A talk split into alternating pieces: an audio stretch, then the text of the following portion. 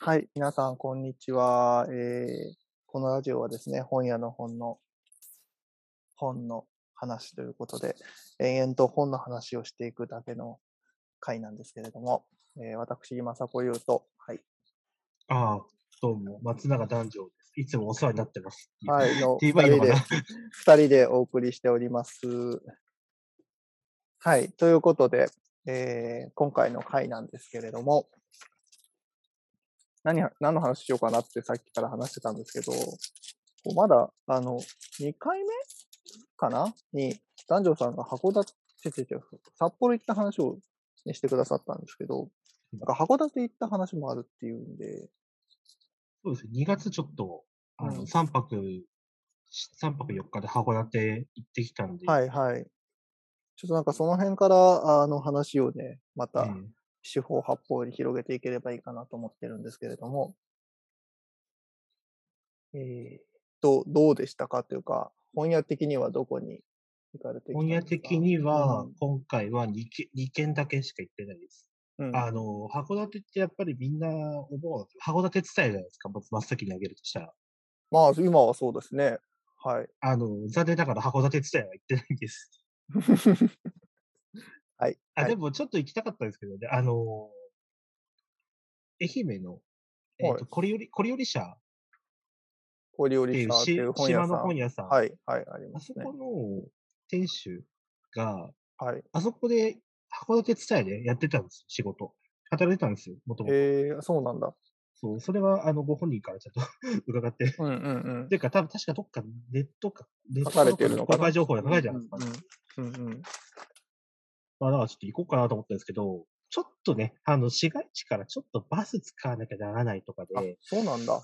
うん。あの、函館の市街中心部って、大体路面電車通ってるんで、まあ、主要観光地とかは、大体、電子路面電車で動いたりする、バスで、ちょっとしたバスで動いたりすると、大体うんうんどうにでもなるエリアですか。うんうん。ちょっと外れてるんですよね、そう。なんだね。えー、なんでちょっと、ああ、うん、やっぱいいやって、なくなっちゃって。まあまあ、時間もね、別にそのためだけにええ行ってるわけじゃないですからね。まあ、むしろ今回その電車鉄道メインで行っちゃったんで、はいはい。電車を貸し切ったっていうところがあったんで。うんうん。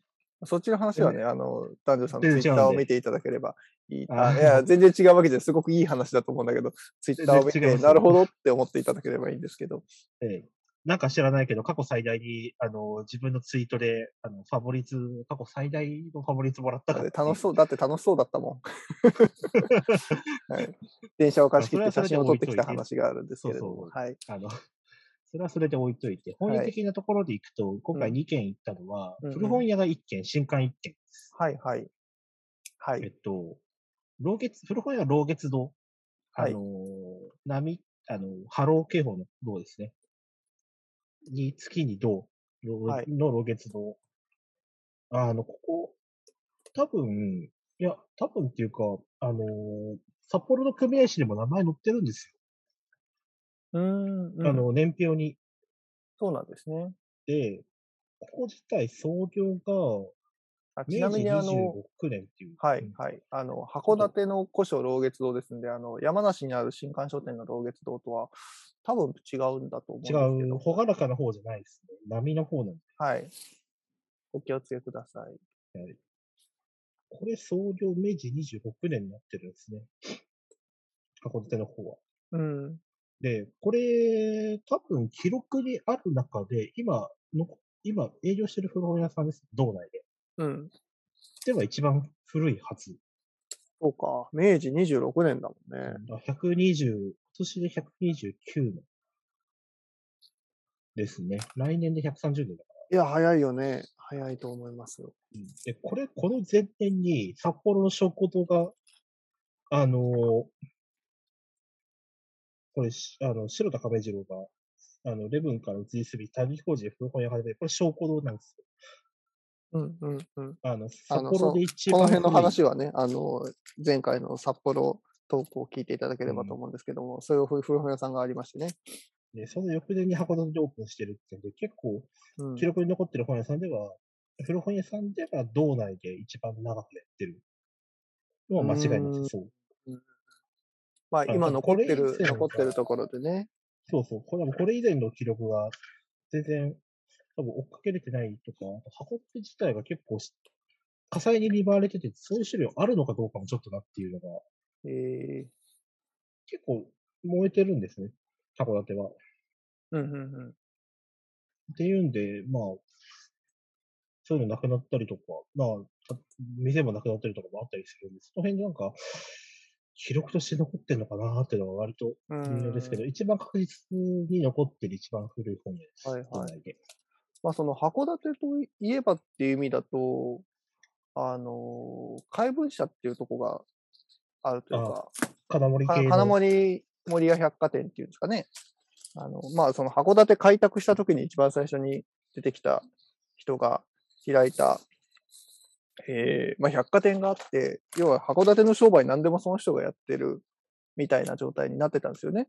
あ僕はこれ、あの、金森森屋百貨店でウィキペディアがもうあるレベルの知識を話してますけど、そこの人が一応書店はやってたみたいなんですよ。まあ、てか何でもやって、デパートみたいになってるから何でもやってるんですけど、ね。怪文社っていう、あの、先駆けに文章の文に、あの、小さな社屋の社ですけど、怪文社っていう書店をやってて、まあ、函館と言ったら金森さんとこの怪文社が一切やってて、教科書も金森さんとこの怪文社だったっていう、あの、話がありますね。明治の本当に、まあ、とかその、来たのは明治より前なんですけど、明治の初年度頃とかは全然教科書とかはこの怪文社さんがやって、金森さんのとこがやってたという話があるみたいです。まあ、金森系は結構やってたっていうのは、あれですよ、日本の書店100年でしたっけ？あ、そうそう、日本の書店100年に金森系の本屋っていうざっくりとしたくくりでインタビューがされてるんですけど。まとめ方ざっくりだなと思いながら、えー、あのー、函館行く際、あのー、そこの金森系のところだけ自分でコピーして持ってったんですよ。そうなんだ、うんうん。勉強用に。はいはい。まあ、明治100年の本、頃の本なんで。日本の書店100年っていうのは明治100年って意味なんで。なんかもうちょっと残ってればなと思うんですよね。これ今となってめちゃくちゃ貴重な記録なはずなのに。でもインタビューがざるなんですよ。著者 に失礼だけど。まあ、それは、ただやの、あの、インタビュー見て、ちょっと、ちょっとちょっとっていうのがありました日本の書店100年っていうすごくいい本があって、えー、まあ、老舗のインタビュー集なんですけど、まあ、観光がされたのがね、70何、ちゃいちゃい観光はね、意外とああの新しい。新しいですけど、これ、あれ1992年なんですけど、とか、あの辺から？実際のインタビューが昭和の40年代ぐらいにされてるやつをまとめた本なんで、90年代のインタビューとかじゃなくて、昭和4、そうそう44年とか45年とかなので、まあなんかその当時のインタビューってこういう感じなんだっていうぐらい緩くてざるで、全然前後関係とかがしっかり説明されないまま会話の書き起こしがなされていくっていう感じです、ね。大体、あのすごく楽しいんだけど読みづらいというかね。うん、日配通信の連載をまとめて、書き下ろしプラスアルファ感じですね。そうですね。結構でも、この本自体は、あの、なんだろう。ちゃんと重要な、今、今でも続いてる本屋さんを抑えてたりして。うん、非常にいい本ですよ。貴重ね。1回目の時もちょっと話をしたんですけど、とにかくいい本なんですが、インタビューは、あの、今のレベル感、インタビューを読んでいる僕たちのレベル感というとすごくざる。っていう感じで、惜しい、惜しいなっていうインタビューがたくさんあります。ここじゃない、もうちょっとここをそこ持って掘ってくれよっていうね、いや、あの、とこがすごくたくさんあるんですけど、まあ、まあ、しょうがない。残っている側が奇跡というね。まあ、筆頭がまず北海道風紀堂からですからね。まあ、北から始めてくださっているところもいいですよね。うん、北から南にずっと書店を並べていて。そうそう。でさ、箱の、あ、ごめんごめん、話を飛ばしちゃった。新刊だと金森さんとこがあったりするんですけど、まあ、現存する古本屋だと、老月堂さんが、まあ、一番古い。そうそう。うん。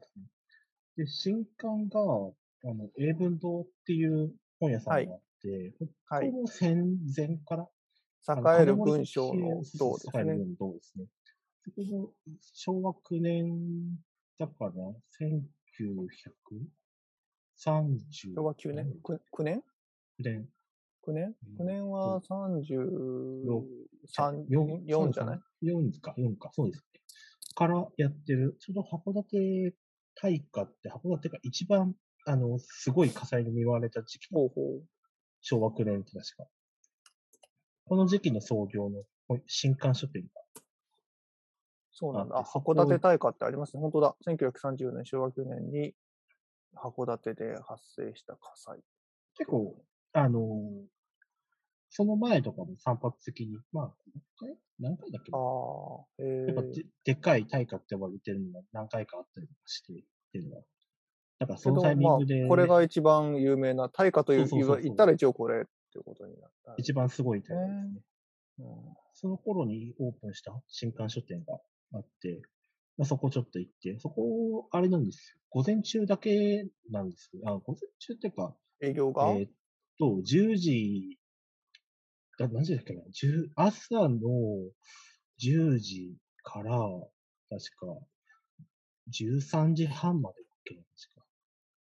うん9時半からあ13本当だ。時半ごめんなさいあのーこれウェブでね、えー調べると営業時間出てきましたけど、1時半までですそうね。そう。で、あの、日曜はやってませんよっていう。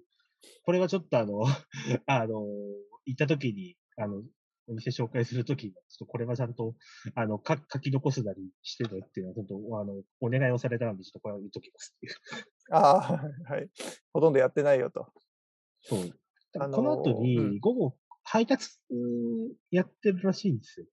ええだからで店売りは今もあんまりやってらっしゃらない感じなんですかね。そうそう、やってるやってるんだけれども、まあ午後メインは配達が多いあっていうので、まあ、午前、あの、短い時間だけやって、あとは配送してったりとかっていうので、まあ、時間が短いっていうのはあるらしい。あうんうんうん。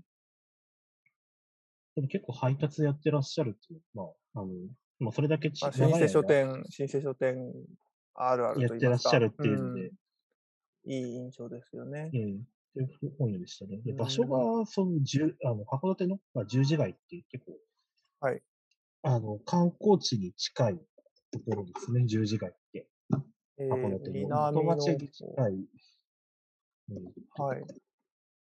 いわゆるその函館の、なんだろう、あの、明治以降の建築っていうのを見るような元町のエリアの玄関口、はいはいそ。のあたりの十、そのあたりの十字街、そこら辺にあるんですよ。そこの場所に、うんまあうん建物は建て替えたのかな、一回。はいはい結構、ちょうどいい建物で。えー、あ、なんかすごい趣のある雪のあの積もった写真が、ウェブでは出てきましたね。で、これ面白いのが、ちょっと、うん。あの、老月堂、古本屋の老月の話、ちょっと関連するんですけど、はいはい。えっと、もともと、あの、じゃあ今は、えっと、もっとゆ、あの、函館の、もっと湯の川温泉に近い、はい。えっと、なんだっけな、あ杉並町か、杉並町の弁庭からちょっと行ったところなんですよ、今。いえー、もともとああった。や、今あるところ。現あ今ある今あるのは杉並町っていうところで、まあ、五稜郭とか、はあはあ近くで、い近くはないけど、まあ、あの、エリア的には五稜郭はいはい。あの、ちょっと行ったことがある方はね、あの想像していただいて。なんですけど、これ、あの、なんだっけな、札幌の組合誌見ると、はい。どう？何ページだっけな？ちょっと待って。えーっと、明治26年とか。えっとね、相生町堀川学校隣って、これ、相生町っていうのが、9丁目で、今の十字街のあたりですね。うんうん。で、十字街のあたりの、ちょうど老月堂の、問い面とか、そう、問い面じゃないけども、老月堂の蓮向かいとか、その辺になんか、やってたっていう。えっ、と、ん？老月堂が今の老月堂がさ、英文の近くで、英で、文の近くもともとやってたっやってた。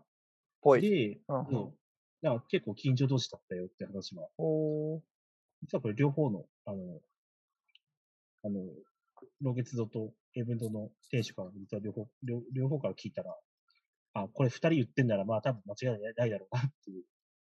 ほうほうまあ住所的には、ほうほう相生町なんて、あの、エリア的には10時間のあたりだなっていうのは、ほうほ僕は間違いないです。あの、戦後すぐに出た函館市の地図に、函館市街地の地図か、うを見て、あの、町も確かに相生町、相生町。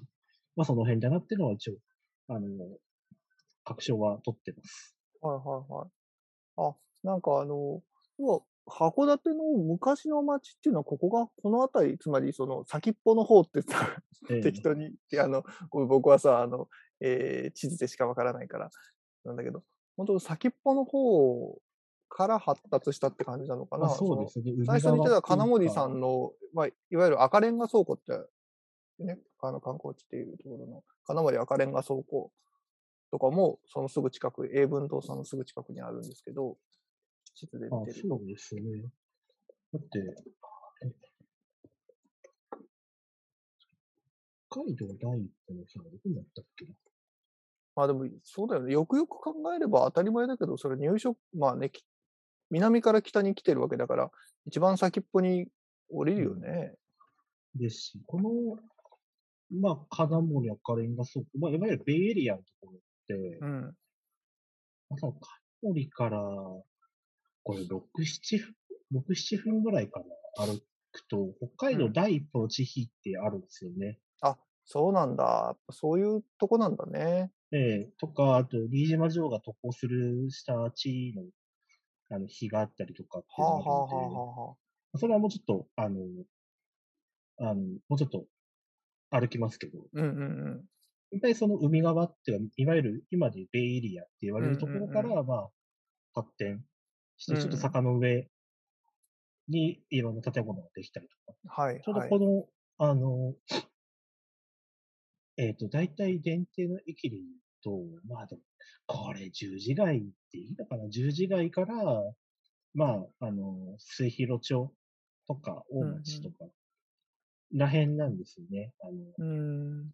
今でも、あの、観光地として有名な元町エリアっていう、このはいはい。辺とかそうか結構人入ったりとか。そうか。元町だもんね。それは、うんそれはそういうことだよね。元町ってことはね。まあ、当時の中心は多分その、割とその辺なんだっていうね。うん。割と函館駅、今の JR の駅側ってなると、やっぱ、青函連絡船がその、入ってくるのって函館駅の、あうんうんの、らへんなんで、まあ、すごとかなのかなっていうので、まあ、もうちょっと後になってきてから、うんうん。こう、人が移ってきて、こうんうどんどん奥ま、奥に、はいはい。ま北の方行くっていうと、か奥の方に。うん、っていう形なのかなってああ、はんはんはんいう。っていうそうなんだねイメージです。そう、その、はいはい。ちゃんと、なんだろう、その人口の、あの、やつは自分を見てるわけじゃないですけど、なんとなくイメージしてそうなのかうな。んうん。まあでもき、それはもうざっくりきっとそうなんだろうね。うんまあ、まあ古い街並みの方から、まあ、古い、えー歴史あるところでやっていると。結構函館は、あの、ほんのちょっと歩くだけで、あの、すごいレトロな建物、レトロってかなんか、うん、いわゆる近代建築みたいなのが、うん。うん結構そこかしこにあったりとかえーするんで、観光で行く分にもすごいおすすめです。本屋的には、本屋的にはそんなに、あのない。まあ、あの函館市の中心部にはそんなにうん、まあ、いわゆる普通の本屋はあるけれどっていう。ええあのー、五稜郭のところの丸い舞だっけな？に、えーっと、なんだっけ、函館の栄光堂だっけなっていう本、丸善塾土系のうん。本屋さんがあったりとか、一回、この前熊沢が撤退したりとかって話もあったりとか、まあ、あの、もちろんそのね、結構な都市ですから、本屋はうん普通にたくさんあるんでしょうけれども、なんかどこか見たいぞってなってくると、今言った2つとかがやっぱり、そうとか、えー僕ら的には気になるところ。ええまあ、なんかその、十字街の本屋さん、うん。まあ、多分、エイブドさんとか、この辺が中心になって、こう、街に本や本を置く、なんか、本屋、まあ、ちっちゃい本屋さんを置くみたいな取り組みは、なんかあったらしいんですけど、そこはちょっと見、見てこれず、なんだっけな。えーっと、うん。あの、本屋さんとかそういうところで、なんか、こう、本、本、ちょっと売ってますよ、みたいな。あの、要は、ホワイエとかがやってそ、あの、あ、ターゲットに街そうな街中書店みたいな感じ。そうそう、あの、ほ、ほ、確実にホワイエがなんかターゲットにしてそうなような。やつとかはあるっぽいんですけど、あった、あるのかあったのか、ぽいんですけど、うんそこはちょっと見てくることができずうんっていうんで、まあ、そのレ、その、まあ、とりあえず函館で本屋さんだったらこの2軒かなっていうはいはい。スタイルの状況。あとはまあ、もうちょっと、あのー七重浜のあたりに、あの、本を読まない人のための本屋っていう本本屋があるんですよ。そこはちょっと、あのーまあ、さすがにそこはちょっと、日を改めて行くべきだなっていうところは、ちょっと今回パスしました。はいはい。え、どう、どうでしたか？行ってみて、その二つのお店は。老月堂は、まあ、うんまあちゃんと店舗にも明明治26年からやってませんって書いてあったんですけど、あ、えまあ古い。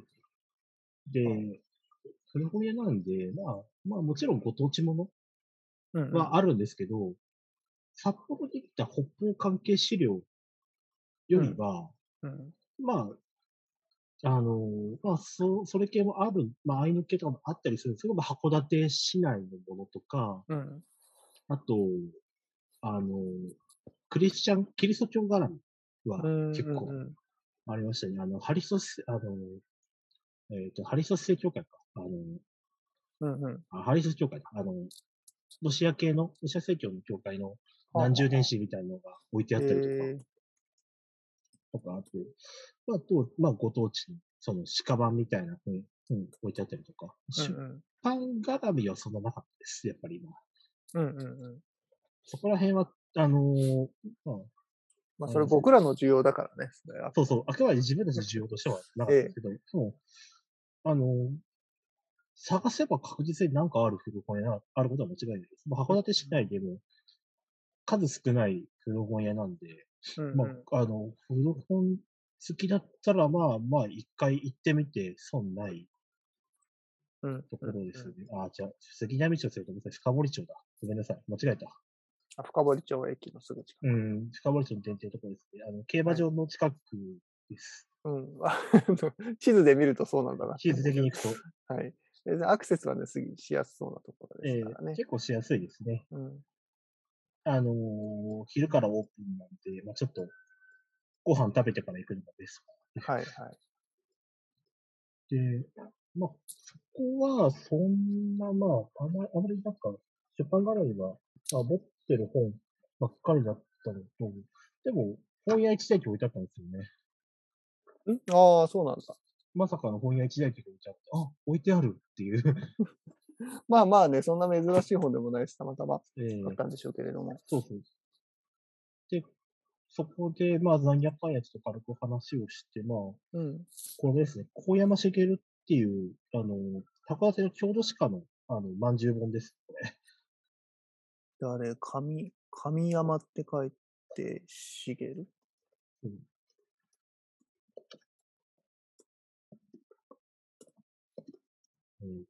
あ、神山って書いて、高山って高読む。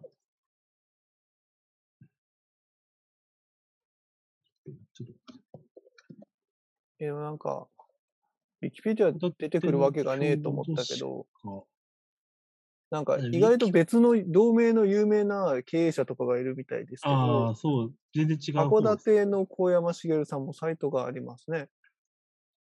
郷土史、あの函館市編纂の、すごい函館が教育士とか、函館市市はい。に編纂に関わったりとか、う結構ん。重要、うん、重要な人で。おーいいですね。これ、まあ、追、追憶って書いてある通り、あの、まあ、要は出版社の人が亡くなった時の、あのいわゆるまんじゅう本はいはい。です。まあまあまんじゅう本です。思い出集、思い出集ですね。思い出集です。はい。でも結構、あの、なんだろう、追悼文とかも、はい、いろんな人が書いてあったりとか、誰が書いてるのか自分もよくまだわからないんで、郷土史まあ、おそらく函館のメーカーの方々なんでしょうけれどもねと。か、うん。そういうのに関わった人とかうん。だったりとかするんで、まあ、ちょっとよくわかんないですけど、うんうん。まあ、これちょっと調べてみると面白いかもしれないですね。結構重要な人なんで、函館市うんうん。の中では。で、ここ本屋で。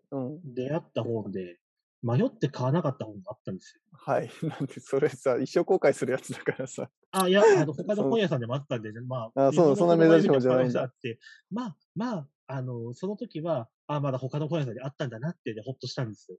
うん。えっ、と、岡田、岡田健三っていう、あの、函館市の図書館の、めっちゃくちゃ重要な人の論論集なのかな岡田健三の、岡田健三さん。はい。その人の本を見この方、ウィキ、ウィキのページがありますね。ええ函館市中央図書館初代館長。はめちゃくちゃゆ、あの、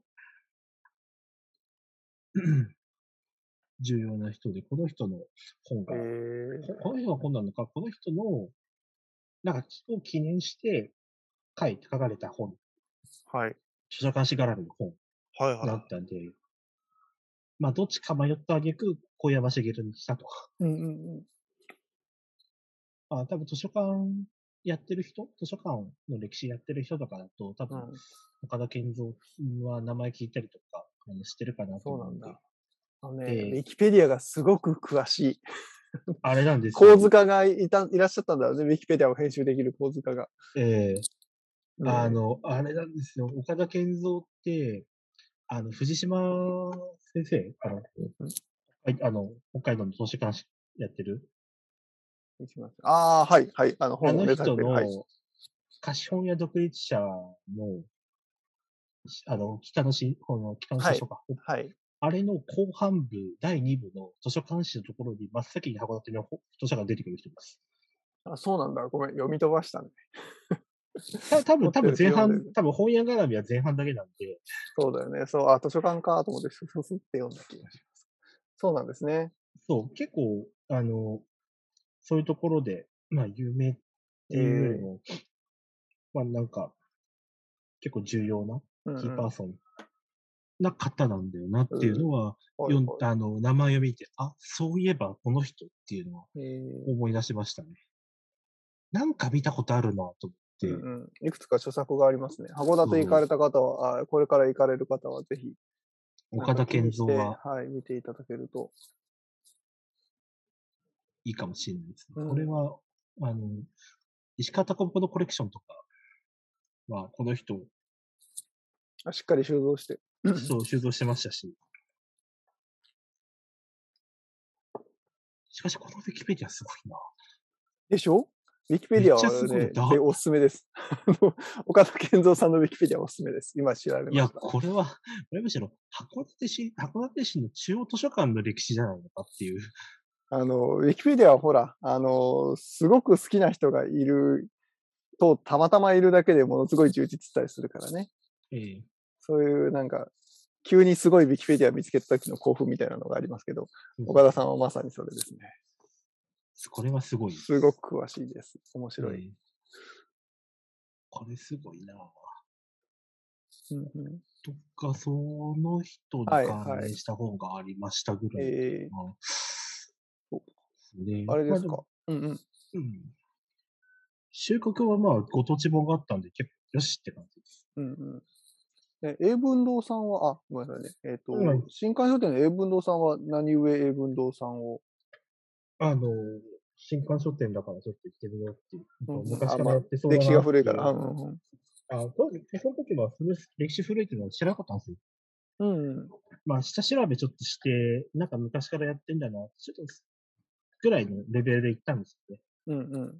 で、行って、ちょっと、まあ、軽めに話、ちょっと話伺って、なんか、うんなんか面白い話あるかなっていうぐらいの軽いノリに行ったら、結構うん思ったより、あの、とんでもない話が出てきたりとかしてましたね。ええ あの、う自分と雅子さん的に多分とんでもないはい、話はいです。、はい、はい、なんでしょで、これ、あの、もともと昭和9年創業って言ったんですけど、う。うん。昭和9年に創業して、あの、昭和12年に、あの、代替わりしてるんですね。はい。で、創業、代替わりして、あの、昭和12年以降は創業者の一族じゃない人が入ってるんですああ、はい、よ。はい。まあ、い今の店主のの代ですなんかうまくいかなかったのかな、営業はね。あの、店主亡くなって交代なんですよね。あ、そうなの？うんうんうん。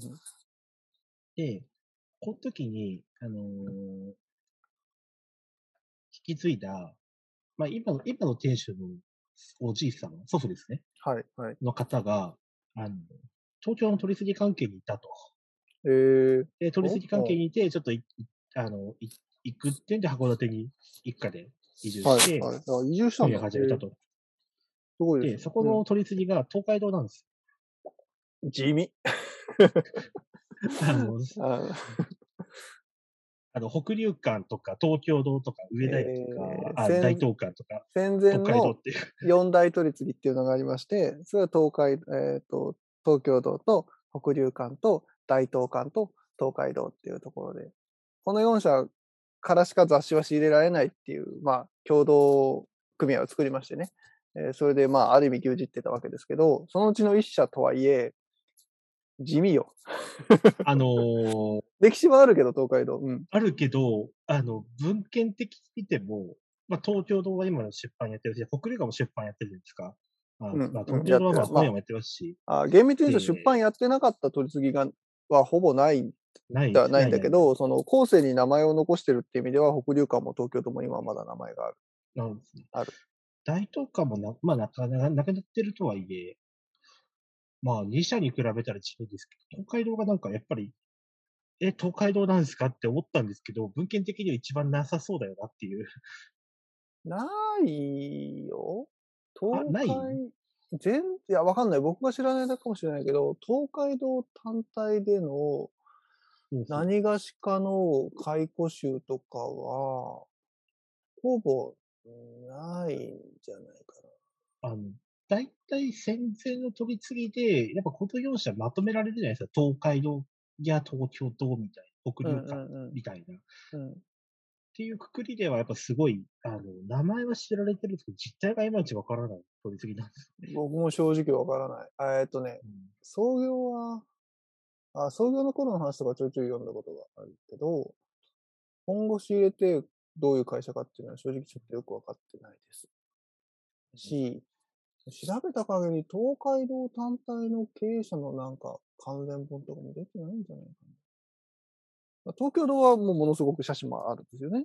えっ、ー、と、北流館も写真があるし、えっ、ー、と、まあ、有名だった車種というか支配人の方のまんじゅう本もあります。で、えっ、ー、と、大東館は、で有名なのは藤井誠二郎さんという方なんですけど、その人も一応まんじゅう本がある。見たことないけどね。ある。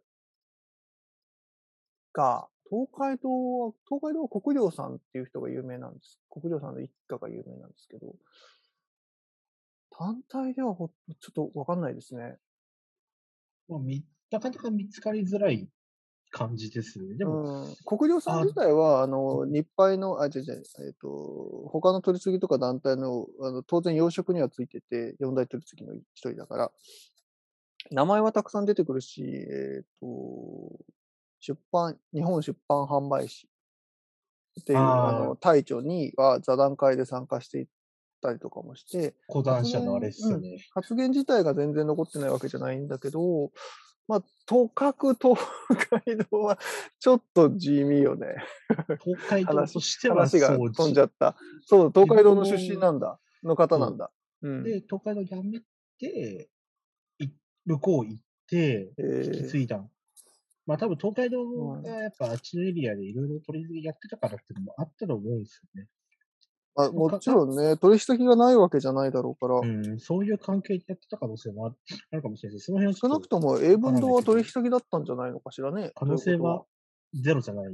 まあ、ちょっとそれも憶測になっちゃう。うん、まあでも普通の話、流れだと多分そうだよね。取引先の書店が経営者がいないって言うから、まあじゃあ俺北海道行くわ、みたいな話なんじゃないかと思うんですけど。で、それで、まあ、あれこれ経営して、その後戦後に岩波の販売所になるんですよね。うん、あ、英文動画英文動画、どうなんですか、取扱権っていう。ああ、まあ特約店だね、いわゆる。まあそうですね。この時だから岩波の販売スタイルがちゃんと時系列で分かってないんですけど、特約店あったのかな、この頃って。まあでも確かに特別なあの扱いだったらしいです。岩波と契約して。岩波の、岩波の新刊が毎回入るっていうのは、老舗書店としっかりやってて、ある意味では、まあ、売れす、買い切りだけど売れ筋だからさ、毎回ちゃんと入るっていうことが、あの、結構その書店の格だったりもして、岩波に関しては。で、ずっと常に入り続けているっていうお店は結構ありますよ。うん。まあそう契約形態とか流通形態はともかく、あの、そう岩波のがし毎回入るお店っていう箔は間違いなくあったはず。道南ではうんつまりそこだったってことなんですよね。ここだったって、うんあの、それ契約したのが戦後で、うんうん。まあ、1949年とか48年とかその辺かなっていう。契約して、で、まあ、今も、あの、うんうん。まあ、これ1950年頃か。えーっと、何年って書いてあるあ、ごめん。あのさ、話をのはい、ははしょっていいですか？どうぞ。今、その例の日本の書店100年を見てて、金森系の店っていうことで、当時の、えーところをいろいろ書いてくださってるんですけど、なんか、ここによると、東海道の支配人は函館の人なんですって書いてあるね。うんそうなのかああ、あなったあったあった。33ページに。うん、33ページにね。でもこれ、あの、何のエビデンスもないから本当かっていう話なんだけど。ちょっとここは、あの、要、要掘り起こし対象ですね。まあだからかな？ね、あの、の関連はあったってことなんでしょうね。その東海道と函館っていうところに。うんでそこで東海道の社員だった人は、まあ、こっち移ってきて、そうなんだ。引き継いへで、今でもやってるっていう。まあ、戦後は岩波の、まあ、いわゆる特約店みたいな感じで、毎回毎回入る今でも、はいはいあのそこ、そこの本屋さんで岩波の本はめっちゃありますね。うん、あのーあの、あるある、それある。文庫新書。ええいや、文庫と新書と現代文庫は、あの、まあ大体あるのは、まあ特約店やってるとかうんまあ文庫新書現代文庫はめっちゃあるのかなんですけど、ブックレットが結構あったんですよね。それはね、えっ、とね、入ってきたけど売れてないからお店に売ってるんじゃないかなって思って。まあっていうのもあったまあ、りして、よし、よしとし意外と、はい。その、岩波好きな人が結構いらっしゃったりすると思う。お客さんついてるだろうね、でも間違い。まあまあいいらっしゃいます。まあ、あの、道外からでもなんか、岩波があるんだ、みたいな感じで。っ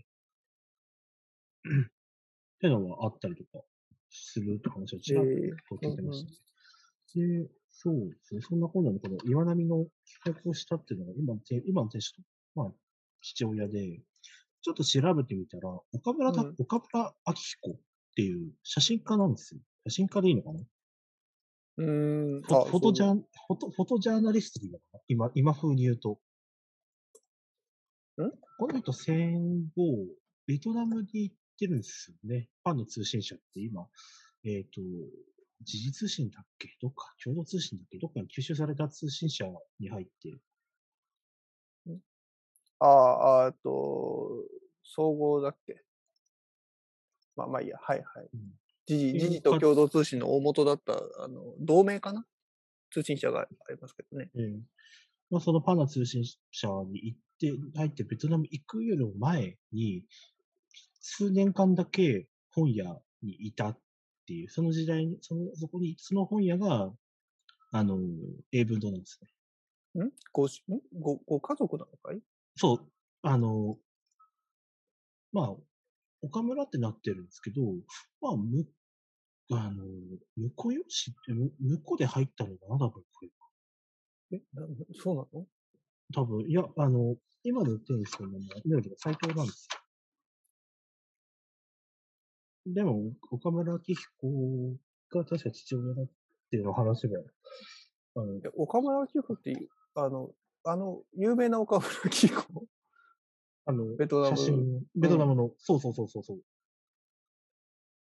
そうそうそう。ご親族なんだ。親族っていうか、あの、あの、娘さんが今の店主。へえ。へえ。なんですよ。そうなんだ。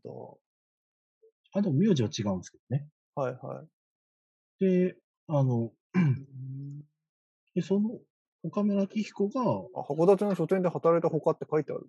それ英文堂なんですよ。へえ。でそれが英文堂で、その時働いてた時の成果として岩波との契約が。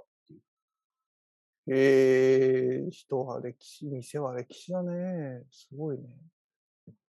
はあ、すごいですね。うんただ、それ以外、何やったのかっていうのが全然、あの、わからないんですけど、一個結構でっかいことやってるなっていうのが印象ありましたね。で、まあ、そんなこんなで、結局そこで、あの、岡村明彦に関する本を一冊だけ買ってきましたうん。ああ、それはあるよね。こう、あの、あ、こう、棚、店入って、棚、一番最初に目立ってたのが、岡村明彦関連とか、うんうん。あの、岡村明彦関連の本がちょっと、まあ、これ、まあ、明彦の会っていう、あの、会があって、その会の開始。これ、これも開放しいですけど、それと、あ、じゃあ地元では有名な話なのかな？そうですね。ね。で、函館の文芸同人誌、はい。ちょっと置いたりとか。うんで、その奥に岩波がザーッと、あの、ただ一本。ちょっと大きめのただ一本ですね。岩波がドーンって入ってるとか、っていうレイアウトなんですね。まあそれはちらっと、うん、聞いたら、その頃にやったよっていう。ええちょうどこれが1953年頃なのかな多分。働い、あの、ね、やったのがっていう話を、まあ、ここちょっと、もうちょっと、あの、なんだろう、資料とか、まあ、資料なかなか出てこないんですけど、多分ないと思うんですよ。これに関しては。うん、ま、まあね。まあ、この辺ちょっとね、残ってればなって思いながら、こう、こう、本を買ってみたりとかしたので、うんうん。まあ、なかなか見つからないので、今度ちょっと、また英文で言ったら、この、あの、脇岡村明子の回がですね、シャッター以前っていうのが7巻まで出てるんですね。はい、はい。で、それで6巻だけ買ったんですけど、ちょっと残り買って全部読んでみようかな。掘るね、ここ。いや、なんか、あ、ない、なんかないかな。どうなんかないかな。なんかないっておかしいよなっていう。なんか他のどっかに書いてるのかなとか、ちょっとヒントとなるもの探そうかなっていうのはうん。思ってます。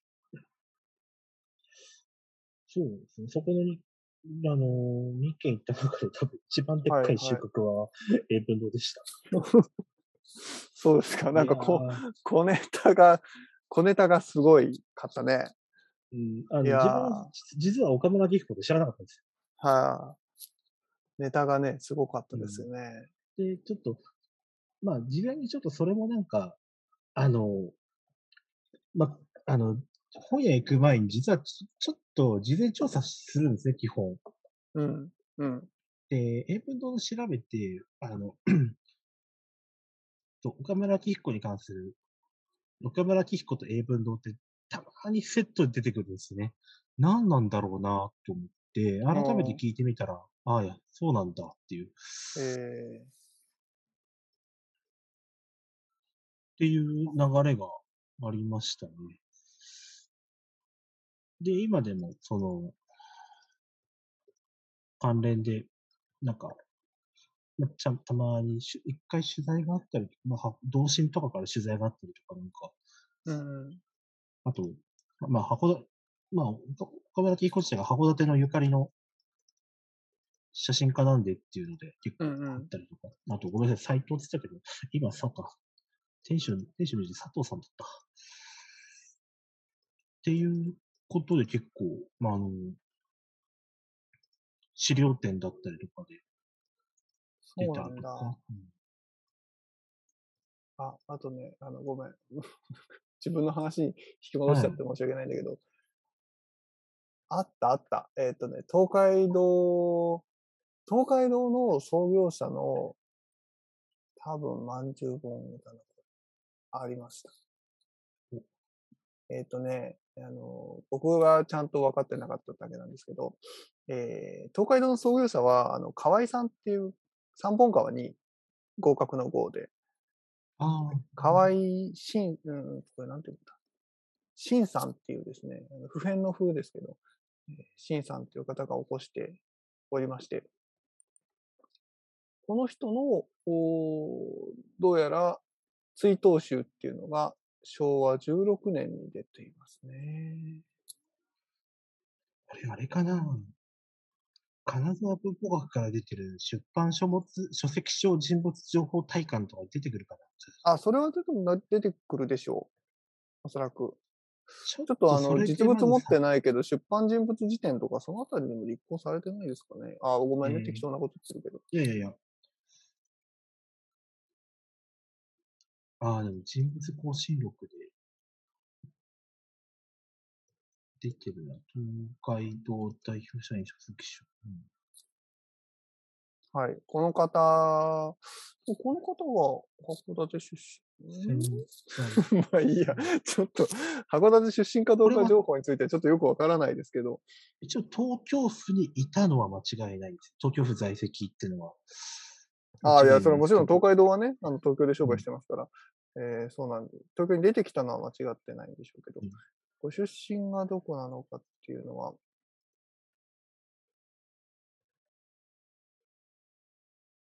この辺はちょっと、あのー、掘ると面白いかもしれない。そうですね。うん。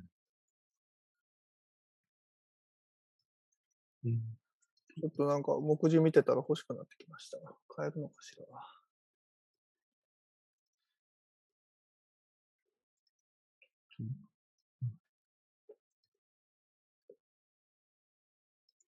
人物更新力データベースとかあるみたいで、それでちょくちょく出てきますね。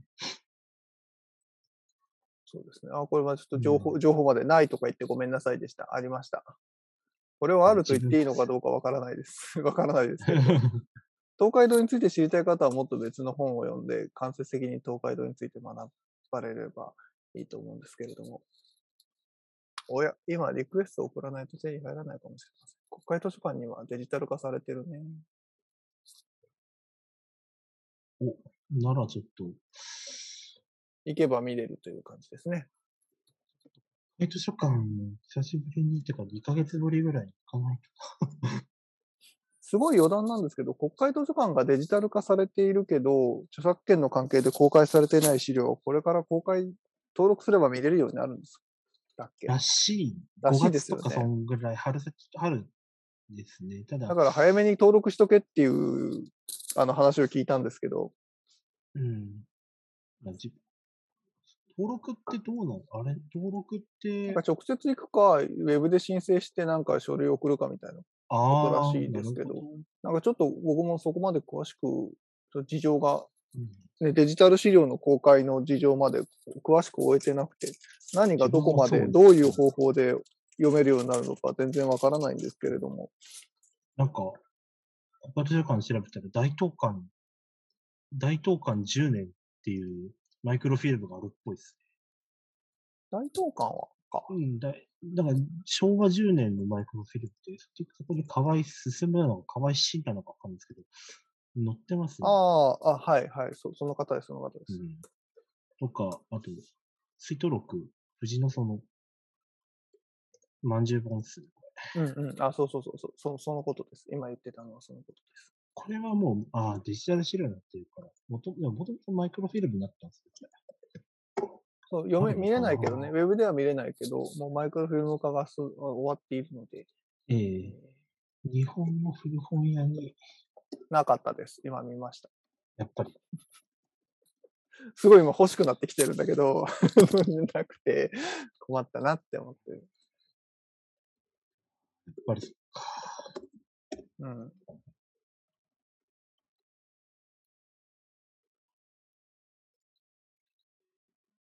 リクエストのけど、ほっとこう。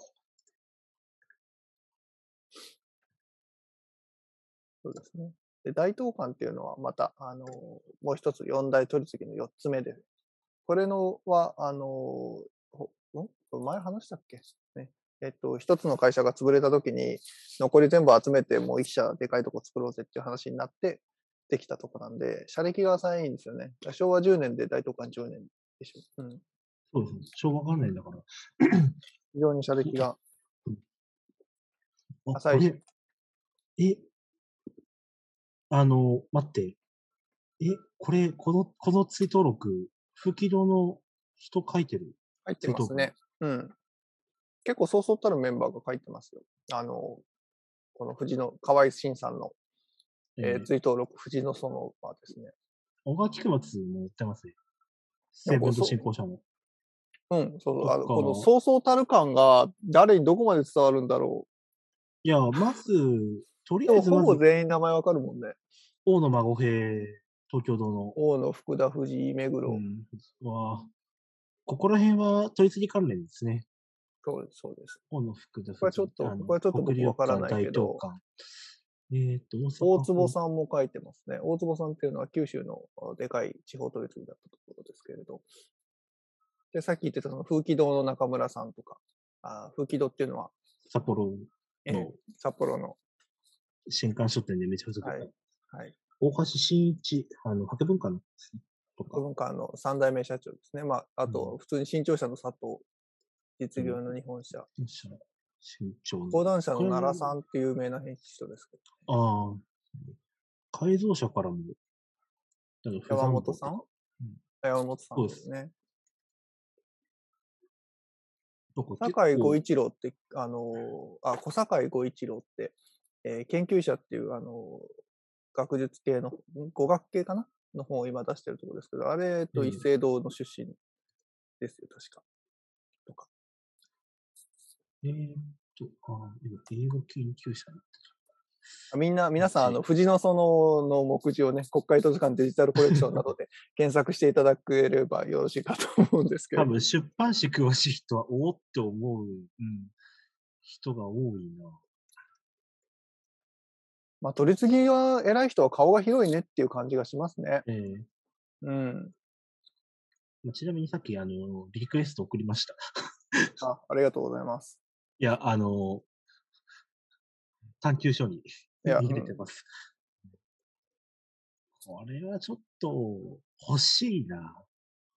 いやね。あの、あの、副写、全部副写を、まあ、え、それはダメだよ。よ。全部副写無理だから。全部見て、なんか、ああ、見たなってや、やれるものじゃないですね、これは。ちょっと。まあ、そんなにページ数多多くないんで。はいでも、ちょっと欲しいなこれは、ま、マジかっていう。このさ、東海道の話でさ、30分使うラジオないよ。いや、そもそもその、戦前取り次ぎで話をつ使わないと思うんですよ。うん。いまず。や、でもまあまあ、これ、この会話で一つ東海道の関連本が見つかってよかったですよ。なんか全然気にしてしあの調べたことなかったんで。いや、多分あ、ないとおかしいよなと思いながら、でも、でも引っかからないってことは多分、なんか自分のへ、あの、調べ方が悪いだろうなと思いながら、悶々としてたんで、うん。なんか、うんうんよかったよかった。さらに調べたら、東京書籍商組合50年史追放版が引っかかりましたね。書籍商組合、東京の書籍商組合の50年史。うん、50年史です。どの？ああ、すげえ。畑野茂太郎の表彰とか。の方の組合か？そうだよね。書籍商組合ってことはそうだよ。いろんな組合がさ、似たような名前であるから、これ、今度何の組合だっけっていつもなっちゃうんだよね。これ、目次見てると、目次見てるとあれなんですよね。あの、出てくるのが、おまあ、名前的に出てくるのが、大野孫平山出てくる。東京の。うん、あちょっと待って、ちょっと追いつく追いつく。えっ、と、東京書籍商組合50年史ね。昭和12年間のやつね。そう、昭和12年から昭和16年、追放。はい、あ、追いつきました。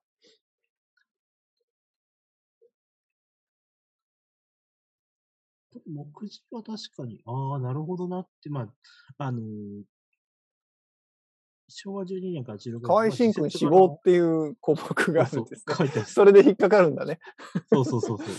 で、そこで、そんなわかりやすく。あ、でも結構死亡記事大量にありますね、これね。え何年史だから。で結構名前出てくるのが、まあ、畑野って、岩礁堂の畑野、はい畑。野家ですね。はい。重太郎の表彰とか、なんか、あの、司法記事でいくと、評議員、酒井幸地君死亡、え、昭和15年 ?16 年？だから有名な人を表彰したり死亡した、死亡したから、あの、なんえか、あの、傷んだりしている、えうん。忍んだりしているわけですよね。聖堂の酒井幸地だから、さすが年始、出版年始という感じがしますね。あ、こちらインターネットで公開されてますよ。え、本当？あ、インターネット公開されてる。はい、されてますね。あ、これ見れるんだ。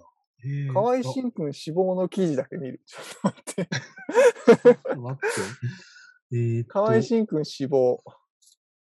あー、でもなんかただ書いてあるだけですよ、これ。あ、多分これ、あれですよ。な、だ、何年に誰々だけだったそういう。だとか書いてあるだけですね、これ。ああ、なんか、あの、昔やってた、そうですね、満州の航空系の社内法と、なんか似た感じですわ。まあ、こういうことをその、年始でやってたんですよね、皆さんね。うんきっとね。でこれが多分、えーっと。東海道社長河合新君は2月14日に死亡された。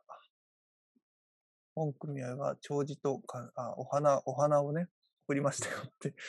こういう弔辞とお花を送りましたよっていうことを、あ、だから組合の活動記録だから書いてあるんだね。そうですね。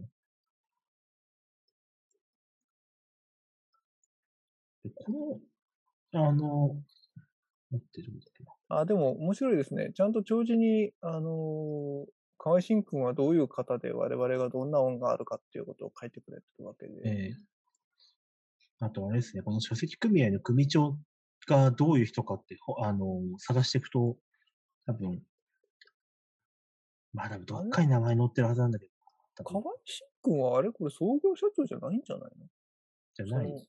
えっ、と、東京書籍書籍商組合50年史の弔辞を読むと、大正12年に不行すぐや各時代の数勢を洞察しって書いてあるから、大正12年に父親からついたのえーっと、こういうところからちょっとずつね、あの物事が分かっていくんですよね。楽しいですね。今僕はすごい楽しいけど、ラジオとしてどうなんだっていうね、気はしていますが。ああ、なるほど。ああ、なるほど。うーんこれ、うん人物更新録のデータベースに確かになんか、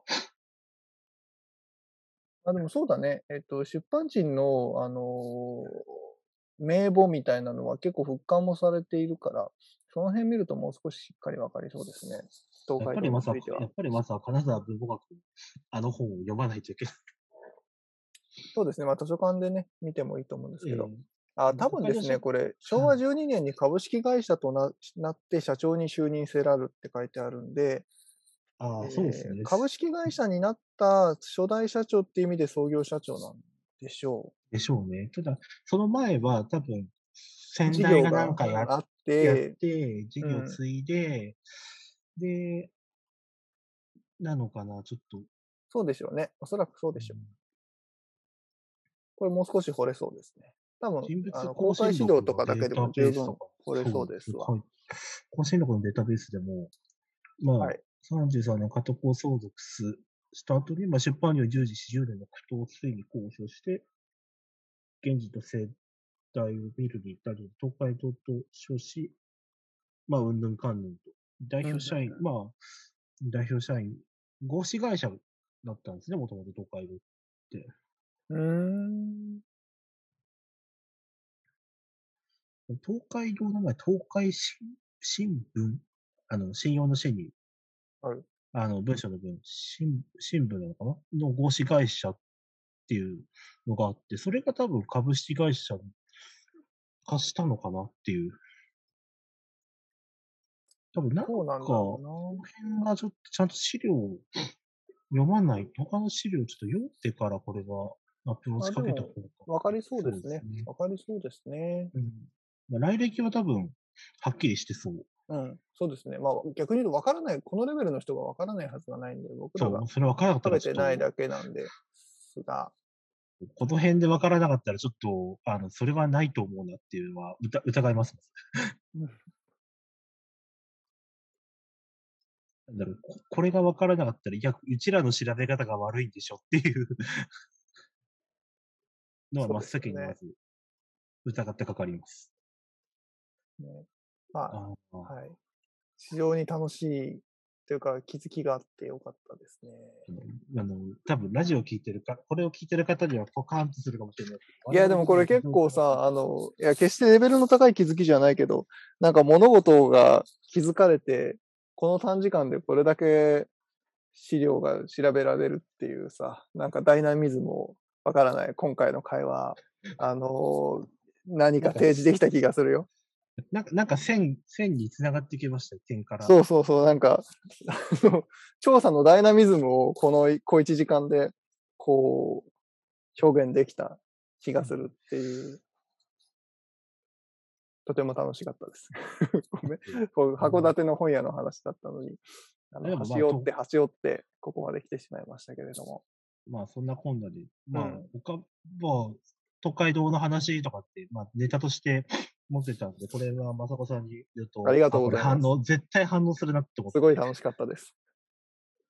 まあ、ちらっとじ、あの、まあ、多分当面先の原稿なんですけど、うん、その辺はちょろっとだけ書いてます。あなるほど。あの、東海道についてもし何かありましたら、私が責任を持って調べます。楽しく調べますんで、ここがわからないってことは教えてやって言っていただければ、はい。手持ちの資料だけでもそこそこ調べられると思うんで。そうそうで、結構合同、まあ、英文の話も出るんですけど、あの、店の前に結構古い写真の、うん、置いてるんですよね。うん、うん、お店の。お店の、うん、昔の頃の、建て替え前の写真とか、うん、ここの英文の自体が、とお店の奥だっけな？で、ティーパーラーやってたりとか、へなんか、そういうのやってたよとか、あと、うんうん、映画のパンフレットの発売とかも、この本屋でやってたよとか、そういう、なんか、ある種文化的な活動を、文化的なものの販売っていうのを一手に引き受けてたっていうのがあったので、これはちょっと面白い気づきだ、気づきと面白い話だなって思いましたね。なんか、本屋って、あの、まあ、まあ、昭和戦前期か。のこの頃の本屋って、やっぱ本だけ扱ってんのかなっていうイメージだったんですね。まあ、新聞とか雑誌とかちょっと置いといて。そうだね。えっと、ごめんごめん。昭昭和 ?9 年昭和9年。まあ、12年、12年頃。比較的遅いもんね。あの、僕らが今話している、あの、時代感の中では、創業としては比較的遅い。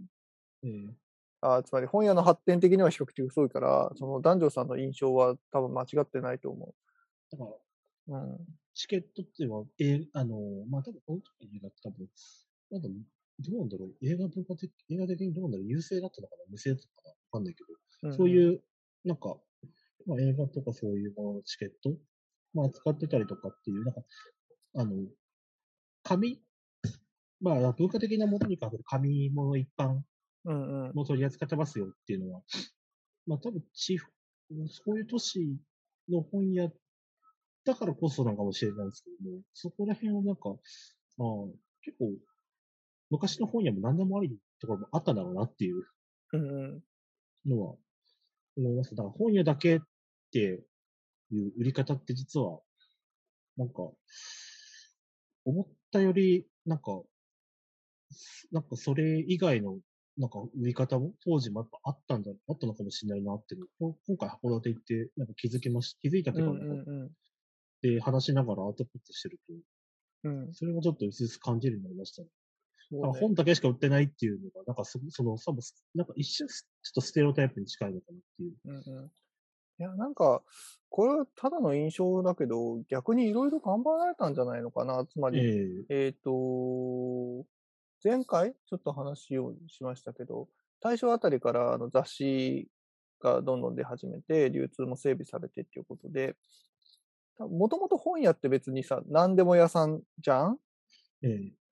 あの本だけじゃないっていうのは、まあ、ある意味当たり前というか、文具とかもガンガン売っていたりとかね、していたはずなんだけど、そういう意味では昭和9年ってだいぶ整備された後の創業だから、割と、多分区画も、区画っていうかその業界内での区画整備もされてただろうし、流通とかももう結構専業に近いお店も出てきてたと思うんですよ、昔に比べて。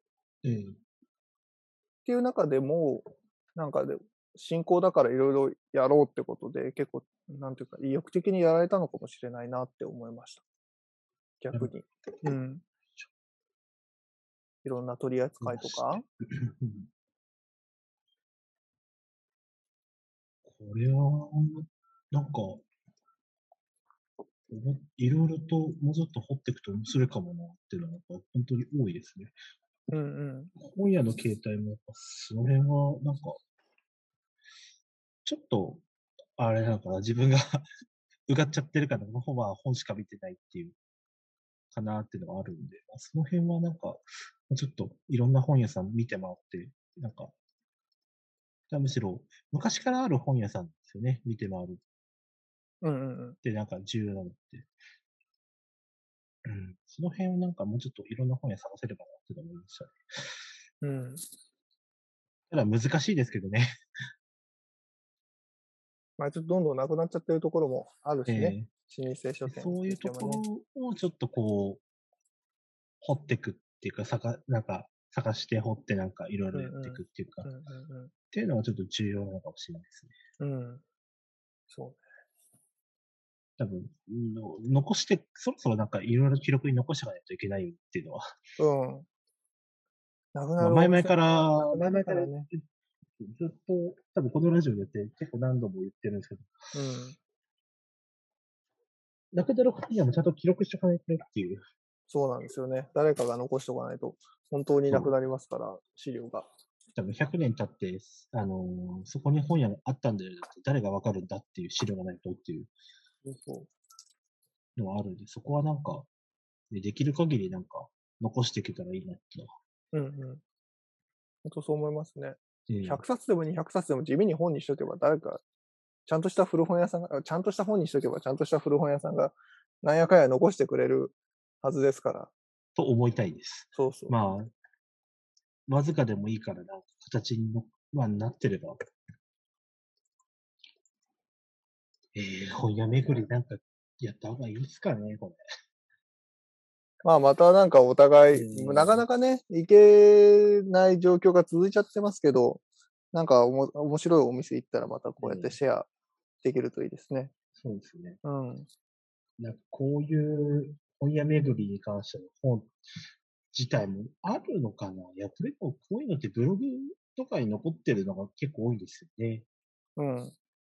ブログは危険ですよね。あれはなくなりますからね。なくなりますからね。なんかやっぱ紙にしと、紙にしとかないと。のは重要ですよね。うんうん。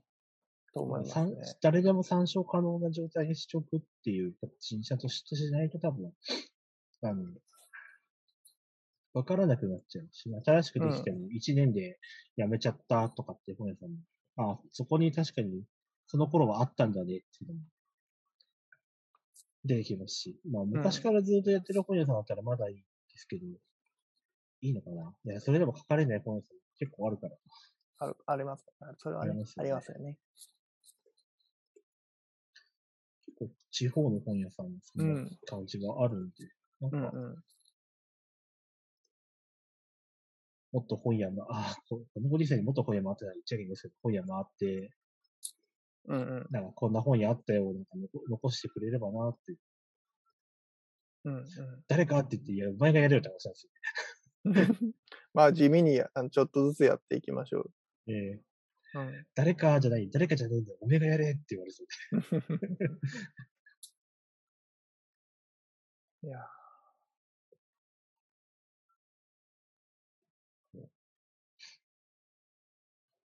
じゃあまあちょっと今回はそんなとこですかね。ちょっと短めですけど。ええ、そうですね。たまにはなんか1時間ないぐらいいいっすいつもさ、ハードだから、聞く人にとって。緩めね。。我々は、我々はなんかただダメってるだけです。そうですね。あの、あまり不親切な、あの、回です。まあ、あの、ラジオですけれどもね。適当にお付き合いいただければということで。じゃあ、今回はこの辺で一旦お開きにしましょうか。そうですね。はい。ではではまた。お会いしましょ またそのうち。う。はい。またそのうち、ごきげんよう。ありがとうございましたあ。りがとうございました。